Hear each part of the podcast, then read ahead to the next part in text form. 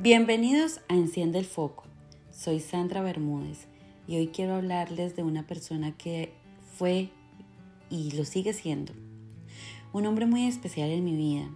Estuvo en esa transición de mi niñez a la juventud y tuve la fortuna de recibir mi sacramento de la comunión y la confirmación con él. Fue un sacerdote que hace muchos años estuvo en mi pueblo y hasta el día de hoy lo recuerdo con una ternura porque es ese padre amigo, ese parcero, el que te da buenos consejos, el que te impregna de esa espiritualidad y de las ganas de buscar de Dios, el que se empeña por trabajar por la juventud, por rescatar los valores.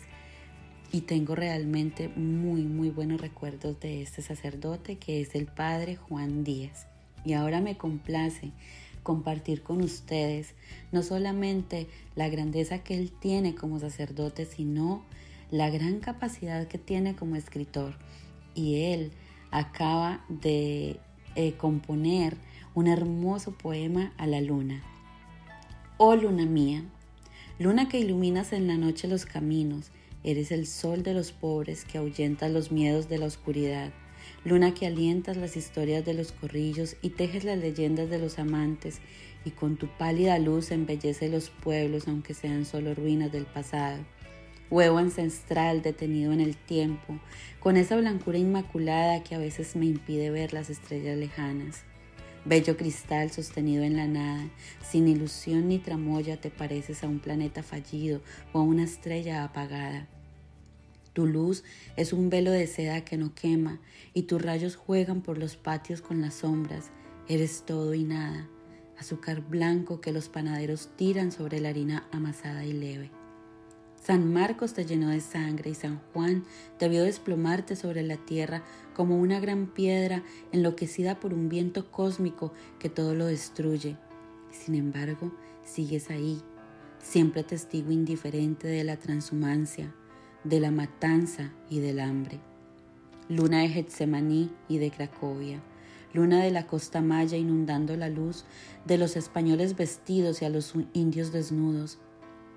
Recoges en tu ánfora de plata las historias de todos los infortunios.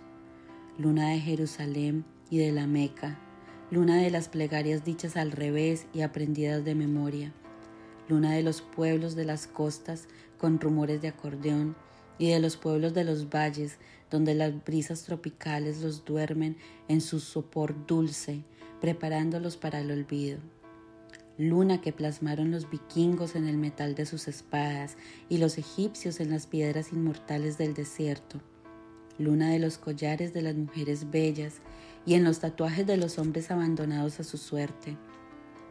Luna que eres un talismán imposible de robar, puesta para que todos te miren, para que todos te rueguen, para que todos encuentren allí un remedio a su amargura.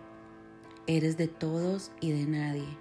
Los astronautas morirán sin pasar noches hermosas sobre la selenita, ahogados y sin huesos intentarán vivir sin aire en tu asfixiado lomo de cráteres y piedras. Luna, también tu belleza es una trampa. Padre Juan Díaz. Qué belleza. Quería compartirlo con ustedes, no quería dejar pasar semejante poema tan hermoso que tras sus letras, sus estrofas y todo lo que componen este poema dicen tantas verdades.